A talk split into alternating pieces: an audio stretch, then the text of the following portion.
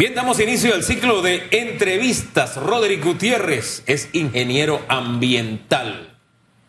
Y le dijimos, tendremos hoy gente que está a favor del tema minero, de la, del contrato de la mina, y tendremos en el siguiente segmento a alguien que está en contra. Tendremos a la gente de CIAM. comencemos primero con usted, Roderick. Bienvenido, buen día. Buenos días, ¿cómo están? Muchas gracias por bueno, la invitación. Bueno, y está de primero porque la invitada que estaba antes no ha podido llegar producto de los tranques. También para que después no digan que por qué ponen primero a los que están a favor de la mina, porque todo se malinterpreta. Por eso es que es importante aclarar y siempre tener la información oportuna para que no sea ocupada esos espacios con desinformación. Claro. Y arranco por allí precisamente, eh, Roderick. Eh, usted es ingeniero ambiental. Eh, ¿Siente usted que se ha dado mucha desinformación a lo largo de estos meses con respecto al tema minero. Quizás desde que inició este proyecto de la mina, eh, no escuchábamos noticias. O sea, y estamos hablando de que esto lleva probablemente tres o cuatro periodos de distintas administraciones. Y es hasta ahora que realmente eh, vemos toda esta bulla, todo este escándalo, información por aquí, información por acá.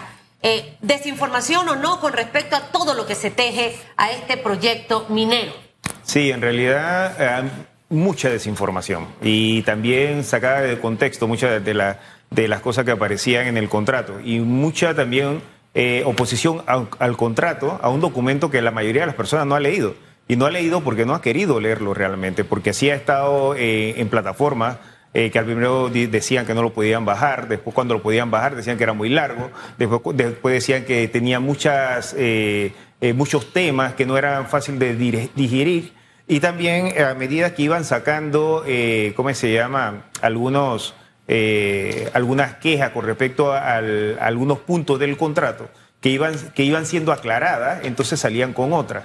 Entonces, por, por, ejemplo, o sea, la desinformación se dio más que todo por la negativa que se tenía realmente a que se estableciera la actividad minera aquí en Panamá. Desinformación también puede darse cuando no hay la información oportuna y precisa. ¿Siente usted que en este caso el gobierno ha hecho el manejo correcto, ha manejado muy bien esa estrategia de comunicación desde antes? O sea, ahorita estamos hablando de esto, pero este tema de la mina ya tiene bastantes meses. No, de esta administración ah, están discutiéndolo. Eh, en donde quizás se pudo hacer un poquito más de docencia. ¿Cómo usted ve ese manejo? No, yo creo que ahí sí fallaron y hay que reconocerlo, ahí, ahí sí fallaron en, con el tema de la comunicación. Más que todo porque el, sí, el tema es muy complejo. Se están hablando de temas económicos, ambientales, sociales. Eh, es, muy complejo realmente entenderlo. Y realmente eh, tratar de pensar de que toda la ciudadanía lo iba a captar o lo iba a digerir de forma igual era tal vez un poco ingenuo eh, de, de, por parte del gobierno. Por otra parte, yo creo que también se, se extendió mucho la discusión. O sea, en el sentido de que se dio mucho, mucho tiempo para que eh, personas opuestas, que no necesariamente al contrato en sí, porque vuelvo y repito, muchas de las personas no lo han leído, eran eh, contrarios al, al, gobierno en turno, contrario a la actividad minera, se daban el tiempo entonces de tergiversar la información que estaba eh, en el momento. Fíjense que usted habla, habla de que se tomó mucho tiempo, pero el principal argumento que hay en este momento es que esto fue a balazo. ¿Me explico? sí. Entonces, yo, no quisiera entrar en las valoraciones del gobierno porque al final tenemos un gobierno muy sui generis, un gobierno que se ha desgastado con poco capital político y que tampoco tiende puentes para entenderse con nadie, o sea, se aísla él mismo. Entonces, yo no quiero entrar en esas valoraciones, yo quisiera entrar al tema minero porque con el tema minería nos ha pasado como históricamente con el mar. Si nosotros decidiéramos vivir del mar, por ejemplo, este, nosotros tendríamos desempleo, tendríamos a los muchachos embarcados en, los barcos de... Pero, no hemos vivido tradicionalmente de espaldas al mar. Y del tema minero, hombre, sabemos muy poco, prácticamente nada, porque este tradicionalmente no ha sido un país minero. Yo creo que esa fue la tierra fértil para que se digan cosas. Y voy a comenzar con el eslogan más popular. La minería es muerte. No, eh, mira, hay que aclarar algo. Panamá sí es un país minero. El primer código minero de Panamá fue en 1916. La primera mina que se abrió en Panamá fue en 1927. El segundo código... ¿En 1900? 1927. o sea, por unos ingleses. En, en el 1963 es el código minero actual. O sea, y, y, cuatro minas trabajaron hasta 1999, cuando cayó el precio del oro y se fueron de, de aquí a Panamá. Todavía no existía la Ley General de Ambiente. O sea, la Ley General de Ambiente de 1998. Por eso es que el primer contrato de 1997 no incluía estudio de impacto ambiental y no incluía eh, planes de gestiones ambientales, porque no existía una ley que lo, que, que lo regulara. Pero sin embargo, Panamá no, no, es un, no es que ahora vamos a ser un país minero. Somos un país minero de hace mucho tiempo, pero sin embargo no se ha dado la información correcta de cómo se desarrolla yo- yo- la Tal vez me expliqué mal. Y, y de verdad, me disculpo si me expliqué mal.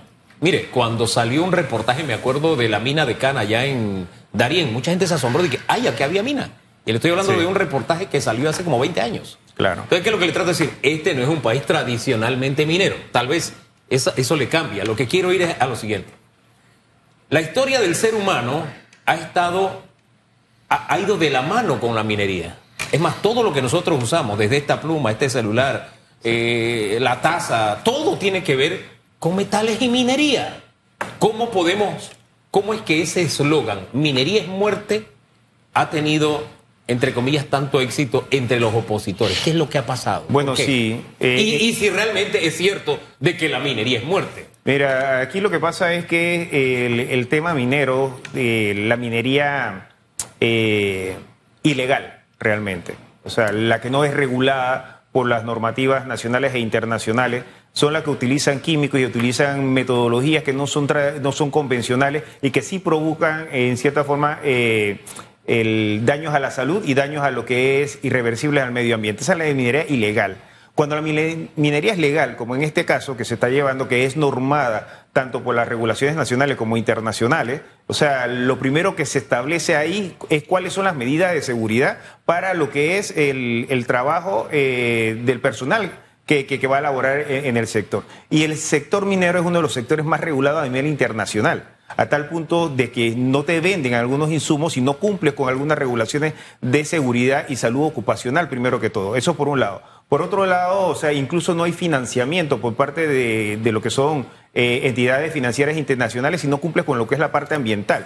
Entonces, eh, actualmente la, minería, y no eh, porque sea el proyecto de Cobre de Panamá, lo estamos hablando, sino estamos hablando de la minería actual de Chile, Estados Unidos, Canadá, Perú, España, que dicen que en, que en Europa no hay minería. En Europa sí hay minería, hay más de 2.000 minas en Europa. O sea, actualmente. En República Dominicana, que muchos hablan de que, que la minería no se puede hacer en el Caribe o no se puede hacer en el trópico. República Dominicana tiene una de las minas más de oro más grandes de Latinoamérica y es una isla.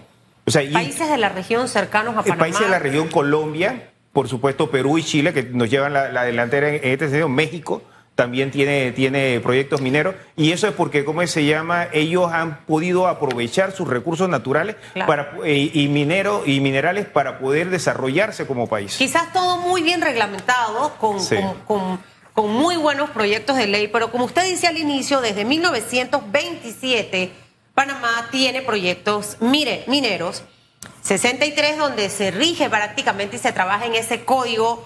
Eh, minero en Panamá y en 1999 todos recordamos también eh, Petaquilla dentro de nuestra historia como, como, como república.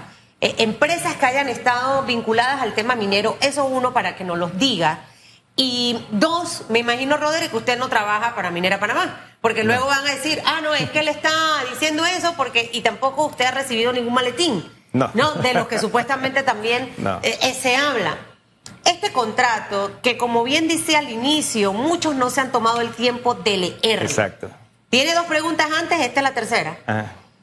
Usted como, como conocedor del tema, ¿siente que es un proyecto desfavorable para Panamá? Algunas voces dicen es que debemos recibir más, eso es una brusca.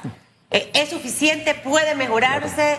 Eh, el, el- tiempo que se le colocó, quizás hacerlo más corto, esos aspectos, pero me responde las dos primeras, por favor. Bueno, sí, anterior a esto, la primera pregunta, o sea, sí se han desarrollado proyectos mineros. Uno es Cañaza, que se desarrolló por muchos años. Incluso si uno va a la comunidad de Cañaza hoy en día y le pregunta a la población si quiere la minería, y es lo primero que van a decir que sí.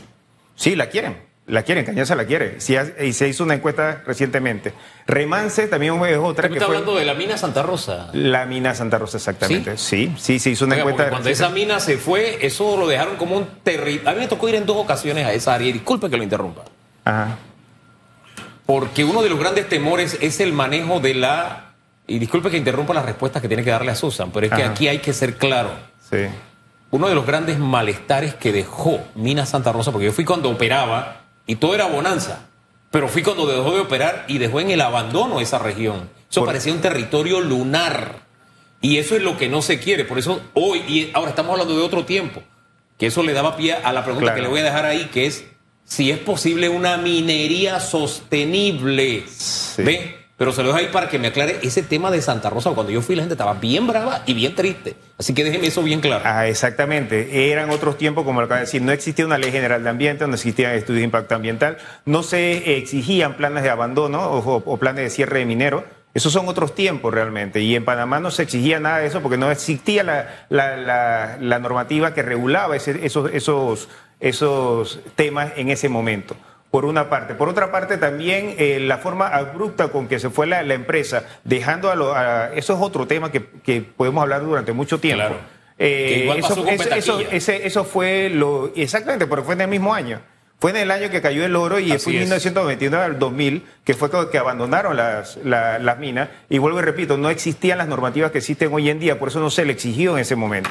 Pero sin embargo, el, el tema de, de, muerte que dicen que, que hay en eh, en el, nosotros, no, no soy Cobre Panamá, como estaba diciendo, soy Grupo CAMSA Panamá, una empresa de consultorías ambientales que se dedica desde el año 2003 a hacer eh, estudios de impacto ambiental y hacer eh, auditorías ambientales. Y en el tema minero estamos directamente, eh, ¿cómo se llama?, involucrados desde 2007 realmente, y estudié en Chile, o sea que antes de, venir a Panamá ya había conocido alguna Es decir, que su punto de vista es muy neutral en este tema, porque no tiene afinidad hacia la empresa. Es que lo que pasa es que lo que se está llevando realmente, algunos grupos radicales están llevando al tema minero a una neutralidad científica. O sea que lo que al populismo. A, tergiversar la información y no irse a lo que es realmente el, la fuente. Pero eso se mata con argumentos. Por eso le preguntaba si al final el documento de esta ley favorece o desfavorece. Lo que recibimos es poco,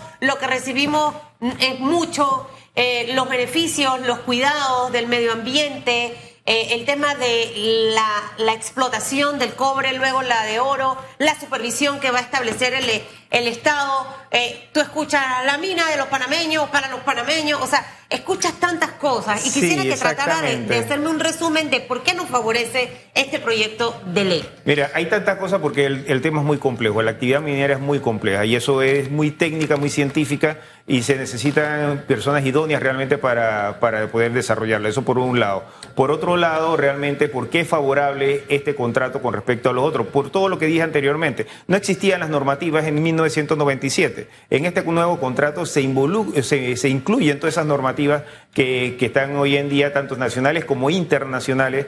Vuelvo y repito que es una de las actividades más eh, normadas actualmente. Por otro lado, también el, tema de eh, si es mucho o es poco realmente economistas que realmente han hecho la tarea, yo no soy economista, pero he estado investigando, que han hecho la tarea, realmente 375 millones de dólares, que es el mínimo garantizado que dice el contrato, representa prácticamente el 33% de sus utilidades. Eso es después de, todos los gastos que se tienen. No es lo mismo ganar 10 dólares invirtiendo 100 que ganar 10 dólares invirtiendo 1000. O sea, no es, la, no, no, no es lo mismo, pero 33% fuera de los 518 millones que ya la mina está aportando al país, tanto en caja de seguro social, en empleo y, otros, y otros eh, ¿cómo se llama? Y otras eh, eh, ¿cómo se llama? actividades más, es, se tienen, o sea, no se han contemplado cuando se habla de que si son migajas o no son migajas lo que está recibiendo el país. Ahora bien, la debilidad institucional de Panamá, digo, es proverbial. Esto no, mm. ahí no tenemos que descubrir el agua tibia. Eh, y la pregunta que nos cabe allí sería, ¿este contrato blinda al país para que las experiencias de Santa Rosa, de Petaquilla, no se vuelvan a repetir? Sí. y voy al contrato, hábleme del contrato. Sí, exactamente. Si no vamos directamente al contrato, el contrato establece primero que todo cuál es su herramienta de gestión ambiental, que es el estudio de impacto ambiental, aprobado en 2011, comenzando por eso. Se incluye lo que es el 2011. Se incluye lo que es el plan de cierre minero, cosa que no existía en las otras minas anteriormente en 1999. ¿Y ese plan data de? El, no, el, plan, el, plan de cierre mineros eh, eh, involucra todo, o sea, ir recuperando las, áreas que, que se van cerrando paulatinamente. O sea, se confunde un poco cuando se habla de plan de cierre minero que se piensa que es al final. No, se va cerrando las áreas que ya han sido utilizadas, se van cerrando paulatinamente. ¿Qué significa? Que si ya se abrió la carretera y se tiene que revegetar por donde se abrió la carretera, o sea, las laderas, se, eh, o sea, se va a reforestar esa área. Si hay áreas de campamento que ya no se están utilizando y se, y se extrae el, ¿cómo se llama? la infraestructura, se reforesta eh, el, área. Entonces, a medida que se van dejando de, utilizar ciertas áreas, se va entonces reforestando y recuperando esa área. Yo le, yo he estado allí. Me ha tocado visitar tres veces ese lugar. Sí. Y hay áreas de operación cuando se abrió la mina que ya no funcionan y que están reforestadas. A propósito, solamente se lo digo como una observación de alguien que está allí, porque en medio de tanta desinformación, como le decíamos hace un rato, hay gente que opina del contrato, no lo ha leído. Y hay gente que habla, que habla de lo que pasa allá y nunca ha ido allá. Entonces, se lo digo solamente como un testigo. Sí, no, y lo más importante también en el tema ambiental, cosa que algunos ambientalistas románticos no quieren alguna vez aceptar. Para poder llevar a cabo todos estos planes de manejo ambiental se necesita dinero. O sea, esto no es automático ni es mágico. O sea, para poder implementar un plan de manejo ambiental, para poder implementar un plan de reforestación, para poder implementar un plan de, cierre minero se necesita dinero. Y para esto, por supuesto, cuando hay una empresa que tiene el presupuesto para poder hacerlo, o mejor dicho, separa el presupuesto para poder hacerlo, ya es una, una ganancia para el tema ambiental, porque la mayoría de las veces, yo llevo 32 años en esto, cuando se recorta el, realmente el, presupuesto en un proyecto, por lo general siempre se comienza a, recortar por la parte ambiental. O sea, nunca se tiene el dinero para poder terminar de hacer las cosas. En muchos proyectos, vuelvo y repito, en este se tiene. Y otra cosa, el contrato establece cómo lo van a, cómo lo van a invertir. Dinero que ya invertido, un ejemplo, 53 millones de dólares para lo que es la protección de la conservación de áreas protegidas eso es lo que hasta ahora ha invertido ahora la mismo, empresa. Ahora mismo sí, eh, y eso cómo lo sabemos porque está en las redes sociales y es un cheque que se le entregó al Ministerio de Ambiente, o sea, el año pasado hay fotos en, cómo se llama en las redes sociales de la entrega y también hay informes de cómo se ha ido desarrollando el tema ambiental. Otra cosa, ah, otra cosa para terminar es este tema. Otra cosa, la, la tecnología que se está utilizando hoy en día para monitorear las aguas. O sea, hay sensores que van monitoreando segundo a segundo lo que es el, tema del, agua para saber si los pH suben, si hay algún químico que se está eh, filtrando. y tomar la decisión lo más rápido posible. A ese punto iba. He visto muchos videos de ríos color chocolate. El que no conoce, eh, no, no vive más allá del puente, tal vez no sepa que cuando un río está chocolate, es porque llovió en, las tierras altas y está bajando así. Exactamente. Pero entonces lo que se presenta en esa información es, el río está contaminado por la minera. Yo quiero contraponer estos videos con lo siguiente, hechos científicos. Sí. ¿Hay algún estudio que determine que las aguas en los alrededores de la mina o el mar, porque también vi otro, recibí otro video del mar, decía, los peces, era una foto del mar, el mar, las olas nada más parecía. Comeremos peces contaminados por efectos de la mina, etcétera. Yo quiero saber si hay algún estudio que diga que las aguas están contaminadas en los alrededores de la mina. Mira, para poder determinar si el agua está contaminada o, cual, o, si existe contaminación o no, primero que todo tiene que referirse a un, estudio de laboratorio. Los, los, análisis de laboratorio que se están llevando a cabo ahora mismo, que se están, eh, uno, o sea, están tomando muestras al mismo tiempo, tanto la comunidad como el laboratorio, para que exista realmente una seguridad por parte de la comunidad de dónde se están tomando los análisis o de dónde se está tomando la muestra para los análisis, mejor dicho, y se están enviando entonces a laboratorios eh, en Vancouver, donde después vienen los resultados. Hasta el día de hoy no se ha determinado eh, que ninguno de los resultados de laboratorio que se han tomado en cuenta, de los cuales son públicos, o sea, han sobrepasado la norma. O sea, o mejor, eh, en otras palabras, no han presentado contaminación en las fuentes hídricas. ¿Y son, y son empresas externas que no Eh, tienen ningún tipo de relación. Exactamente, es que esto lo tienen que hacer empresas externas Claro. para poder que sea realmente eh, Válido. avalado, avalado tanto por el Ministerio de Ambiente como por eh, entidades, entidades internacionales. Nos Eso- tenemos que ir, pero yo antes de que usted se fuera, quisiera que nos dijera qué debería reforzarse eh, para no pensar que todo el proyecto es perfecto. Alguna cosa quizás Ajá. que tenga la oportunidad de mejorarse de este proyecto de ley. Bueno, mira, realmente yo, o sea, para... eh, no, no es secreto que ningún contrato es perfecto. Lo que es perfecto para mí no es perfecto para los otros y siempre vamos a encontrar al- algo de, cual, eh, o sea, eh, discutir. Pero sin embargo, yo lo primero que hago a decirle tanto en las redes sociales como también en WhatsApp de grupos que, que realmente se oponen a lo que es el contrato es que se lo lean. Porque muchos están criticando un documento que no se Pero leído. siente que no hay nada que deba reforzarse. Mira, yo creo que por lo Con lo menos- que tenemos está bien. Mira, por lo que hay actualmente, que por supuesto tenemos que ver más adelante si se va, eh, ¿cómo se llama? Va avanzando la tecnología y se van haciendo, sí está bien. Para mi parecer está bien por el hecho de que por lo menos la parte social y la parte ambiental, que es lo que me compete a mí, se, se tomó en cuenta y se va a llevar a cabo siempre y cuando, eh, por supuesto, las autoridades le den el seguimiento y, y le den la fiscalización correcta. Porque otra cosa también, el papel aguanta todo, pero Sí. en la práctica hay que hacer la fiscalización. Por eso le hablaba de la institucionalidad y si en Panamá era posible minería sostenible. Sí, es ¿Ve? posible. Mire, yo, yo le quiero cerrar y sé que estamos pasaditos, pero yo creo que aquí la palabra clave es asumir posiciones, ¿no? Eh, en Panamá hay un deporte que es la descalificación, ¿verdad? Si alguien no piensa como yo, es un vendepatria, eh, lo Correcto. compraron, es no sé qué, no sé qué. Yo no creo en eso. Yo creo que podemos tener opiniones distintas. Que alguien puede estar a favor de algo y que alguien puede estar en contra de algo. Y que si yo estoy a favor, debo respetar el que está en contra sin descalificarlo y viceversa. Yo creo que esa es la base de la convivencia, la tolerancia. Yo debo concluir que usted está a favor de este contrato minero.